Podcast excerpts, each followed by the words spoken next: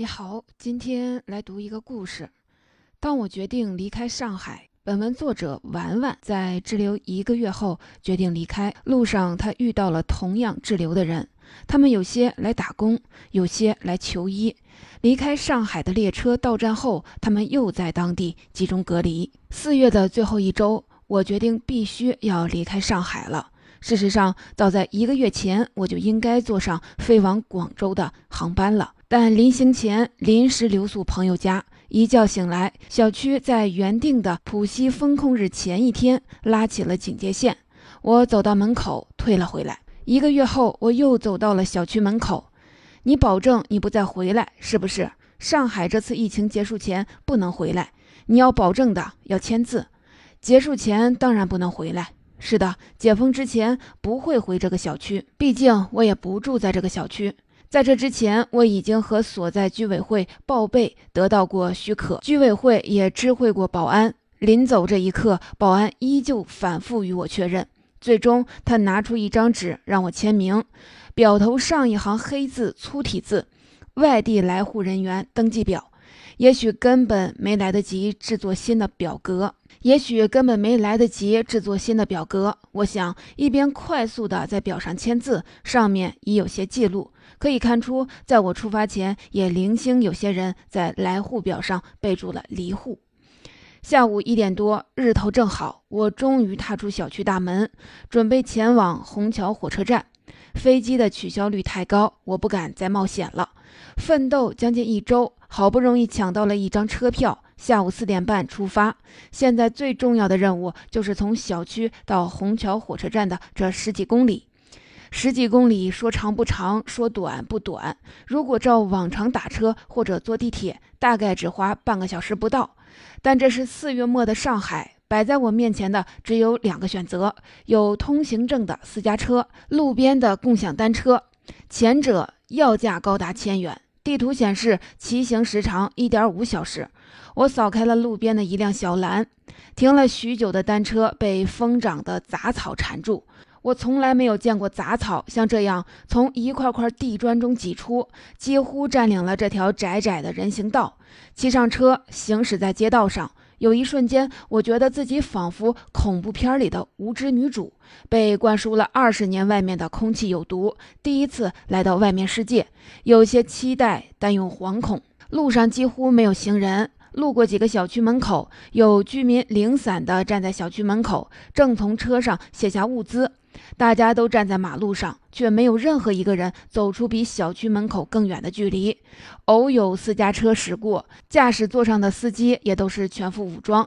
路上最鲜亮的颜色属于外卖员、快递员，他们骑着电瓶车，一如既往行色匆匆，一次装载的货物比平常还要多。大多数街边店面依旧贴着封控之前的告示，暂停营业至四月五日。显然，现在距离所约定的重开日期已经过了许久。在一个红灯停的路口，我才发现行道路的枝桠已长得茂密，地上堆满了落叶。从未见过的黑色，从未见过的黑白条纹的鸟，同麻雀一起在地上跳跃，也并不因为有人靠近而惊慌飞走。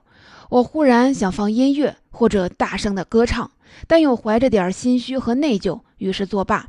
离开上海合法合规，我为什么要心虚呢？明明一切都是合理的。我想来上海或者离开上海，但在这时候，我好像一个叛变者，偷偷的溜走。除了亲近的朋友，我谁也没有提起。骑行半小时，有些累了。虽然天气不错，随身我只带了一只出游用的黑色小包，里头也只有一袋干粮和几个橘子，不沉。此时距离虹桥火车站还有七公里，在北新泾，我遇到了第一个检查点，身穿防护服的人示意我停下。我准备好了一切可能的证件或者是证明，没想到查看核酸就放行了。入站检票前，我总共遇到过五个检查点，越靠近火车站，要求的材料越多，越繁琐。十分钟后，大约两点二十四分，凌空 SOHO 附近，我遇到了第三个检查点，这次要求绿码核酸，当日车票齐全。这个路口通向虹桥枢纽。通过后就去的要么是机场，要么就是火车站。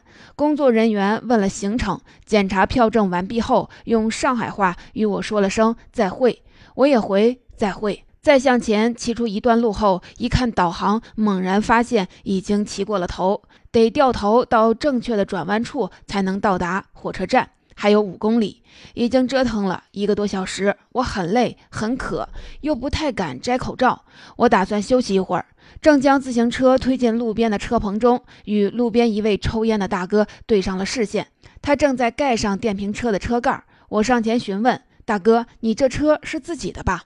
我想请他送我去入站口，但是担心车另有他用。大哥不愿载人。大哥看样子三十多岁，长着一张面善的圆脸，体型敦实，讲话一点不含糊。你有事可以直说。请问你可以送我去虹桥火车站吗？我可以给你红包。大哥打断了我，没有拒绝，但显得有些犹豫为难。倒不是因为钱，现在疫情严重，我也怕你不太安全。没事儿，我给你看核酸。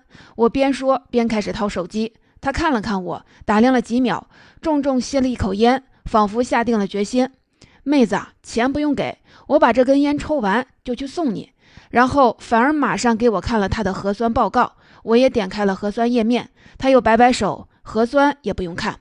下个阶段有救了，我这才安心的将自行车上了锁。手机中显示。恰好骑行了一小时，需支付五点五元。大哥的电瓶车开得很稳当，途中一直提醒我抓好手机和背包。你手机要是掉了，我赔不起的。我赶忙的回：“哎呀，掉了也不会让你赔的。”电瓶车比自行车的确快多了。很快，我们距离入站口只有一公里左右，但离火车站越来越近，我却感觉越来越陌生。为什么路边那么多的背包客坐着呢？我疑惑，大哥告诉我他们是滞留在这儿的，有的已经在这儿十多天了。他很谨慎，带我绕开了人群，一直开到入站前最后一个岔口，路边标识显示非机动车不可通行，车停。我下了车，大哥嘱咐我不要乱碰，不要乱摸，做好消毒，剩下的路靠你自己走了。这里虹桥火车站高架桥下的三岔路口已经被大巴、人群和垃圾挤满。这里可能是我最近一个月来见过的人群密集度最高的地方，只有小区里排队做核酸能相比。当然，这里的密集是无序的。目测有五十多人汇聚一处，滞留在此。他们有的三两成群，有的形单影只。大部分人身下垫着硬纸板，或坐或睡的在路边，周围有很明显的生活痕迹：用过的纸巾、方便面的袋子、撕开的卫生巾包装散落。显然，他们在这里待了不止一天。他们的神色看起来并不匆忙，不像要赶车。有人只是抬头的向四处张望，脸上透露着茫然。大多数人没有戴口罩。我低着头，匆匆向前走到桥上，桥面蜿蜒向上。过了一会儿，上海虹桥站几个熟悉的红标大字终于出现在眼前。距离入站口只剩百米，路上却只有我一个人在向前走。路边有三十多个滞留者，就像桥下的那些人一样，坐着、站着，望望远处。有些人坐在地上聊天，有些人在玩游戏。或者刷短视频。我后来知道，这些人之所以坐在桥上，是因为这儿能充电。忽然，一个坐在地上的中年男子见我经过，把手比作枪，开枪说话：“别动，举起手，你被抓了。”我远远看穿防护服的工作人员，快步上前去。这里是第四个检查点。我一边出示票证，一边问了一声：“那些人为什么在那儿啊？”工作人员回答：“这些人有的没有买到车票，有的没有核酸报告。”顾不得多想，我决定先进火车站。回头看了一眼，人群静止在入口不远处，桥边满满种了一排的月季，开得正艳，无人欣赏。火车站内完全是另一幅景象，一切都变得规整有序起来。入站前完成了最后一次核酸、绿码、车票的检查，进去后是熟悉的常规流程。但火车站变得很陌生，候车大厅空旷，鸦雀无声，只有广播循环播放着来沪的市内交通路线。显示发车时间的显示屏上红红的一片。当日只有两个车次没有停运，其中一趟是我要踏上的 G 七三七六次。规定检票的三十分钟前，检票的队伍早已经大排长龙。离沪的人群被集中安排在了三个车厢。上车后，大家聊起天来，各自聊着怎么抢到的票和目的地。坐边上的中年男人一落座就忙着给妻子女儿打视频报平安。他是一个海员，运货来上海后恰逢休假，在酒店里待了一个月，好不容易才抢到了票。他对妻女说：“有些担心会被遣返，后面的乘客打趣：我们都是上海的逃兵，现在出来了，上海也不希望我们再回去啊。”车开出不久是晚饭时间，餐车关闭，乘务员拿着盒饭在车厢里来回的推销。邻座的女生忙不迭地点了一份，不顾风险摘下口罩吃了起来。这时我才注意到，她头发因久未梳洗而粘在了一块儿，全身上下只有一个小挎包，并无其他的行李。吃完饭后，他便到处向人讨要抢票渠道，面露焦虑之色。我和他闲聊了几句，才得知他已在虹桥火车站滞留了三天，这或许是他的第一顿正式用餐。在出站排队时，我注意到了三人，他们三十出头，肤色黝黑，低声商量着第二程目的地。其中一人从箱子里拿出黑色外套穿上，腋下明显破了个大洞。后来我认识了其中一人，叫张华。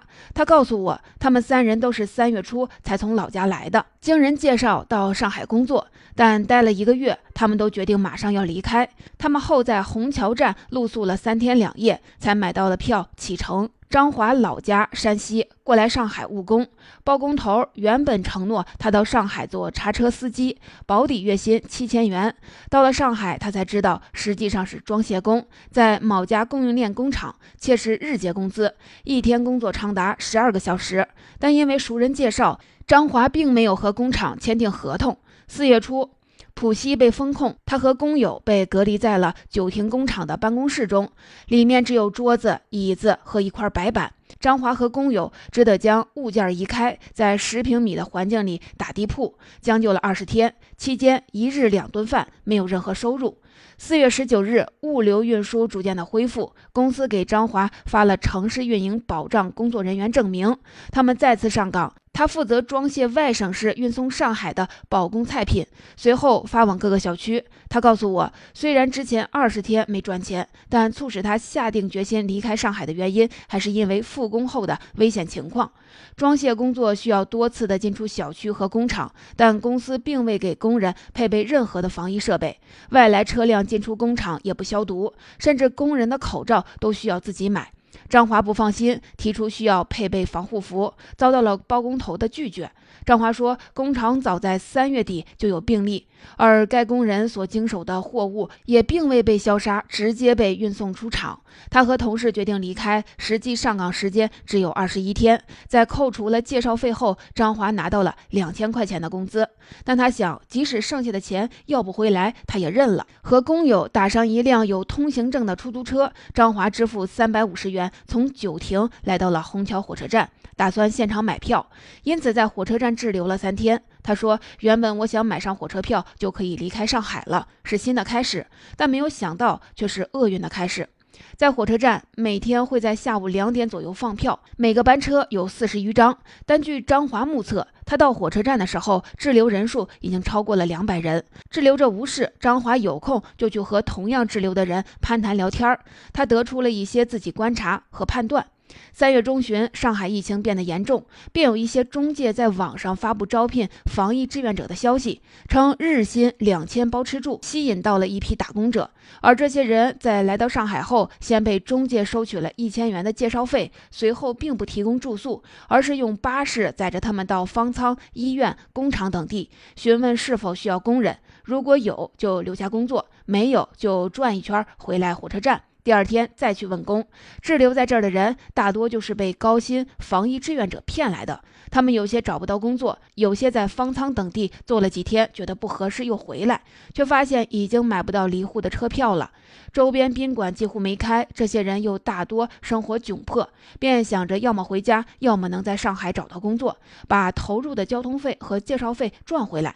一来二去，便在虹桥站住下了。没有当日车票，并不能进站。滞留人群能待的只有入站口前的露天的平台。白天检票口附近有工作人员和警察，但他们只负责做核酸和统计人数，并没有人提供饮食。张华听说一开始是有物资车来供应的，但是后来滞留人群总是闹事儿，便没有人分发食物了。大家只能靠着自己带的干粮充饥，有些人没吃的，只能到处问人要。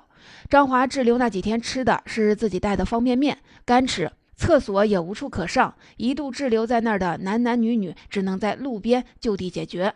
睡眠更是一个大问题。他们一开始睡在入站口附近的广场上，能离火车站近些。晚春的上海夜晚微凉，对于只穿了薄薄衣物的人来说却是冷得刺骨。那两个晚上我不记得是什么感觉，就是冷。张华向成功抢到票离沪的人高价买下了两床被褥，一百元一条。即使已经数不清被转了几手，变得臭烘烘，依旧是当时的硬通货。高价买到的被子被张华给了同行的两个女生，自己则是坐在行李边上刷手机，硬撑了一夜。第二天，他们便遭驱逐，只得在三岔口的桥下找位置。桥下并无遮挡，滞留者们在草地垫上硬纸板，聚在一起。晚上十点。隔壁有人打牌，也有人唱歌。有几个外地口音的中介问他要不要去方舱打工，他拒绝了。张华给几个同行者拉了个群，群名叫“刻骨铭心”。火车站的售票窗口并不明显，在入站口向左到底，仅仅留了二十公分的空隙。在滞留了两天后，张华终于买到了票，他的手中只剩下了一千元。他将被褥和食物全留给了同行的女生。女生来自广西，她已经被中介骗过几次，独自在虹桥滞留了十天。她依然不打算离开上海，想先把投入的钱赚回来。他苦笑着说：“下个月五千的房贷肯定是要逾期了。”和我同在这七三七六车次的另一个女生小莫是陪爸爸来看病的。他们这次从上海回新疆，路上要转三天的车。今年二月，小莫的爸爸身体不适，新疆当地的医院检查 CT 后判定为疑似肝癌，给他安排了住院。家人起先并没有告诉爸爸病情，但是妈妈情绪不佳，在爸爸面前没有忍住落泪。爸爸上网一搜索服用的药物，知道了实情。小莫爸爸知道后，情绪不太稳定，也不愿意继续住院。他心里焦急，三月初就立即给爸爸挂了复旦大学附属肿瘤医院的专家号。但小莫的孩子才刚满三岁，需要照顾，所以最初是小莫的妈妈和妹妹到上海陪护爸爸。原定检查要等待一周，母女俩于是在医院附近的小区租住，方便照顾。然而三月中旬，徐汇疫情开始变得严重，没几天，他们就没有任何准备的被封在了小区。小莫得知消息后，立即订了第二天的机票，从新疆来到上海。到上海后，小莫陪爸爸转去肿瘤医院的浦东院区，完成接下来的检查。但疫情越来越严重，检查进行到一半，他们被告知医院封院，小莫爸爸必须出院，等待下一步的安排。肝癌检查需要通过穿刺提取肝活细胞进行化验，以确定病理性质。这是检查中最关键的一步。最重要的穿刺来不及做，还得等。四月初，小莫和爸爸住进了医院附近的民宿，开始了漫长的等待。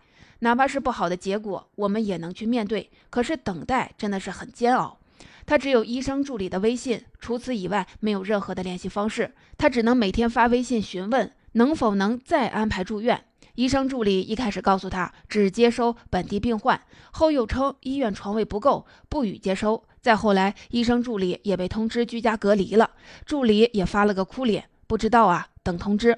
原本一个礼拜能完成的检查被拉长至一个月，生死攸关的问题被暂停解答，也无法进行任何的治疗。这每天都在挑战着小莫和家人的心理防线。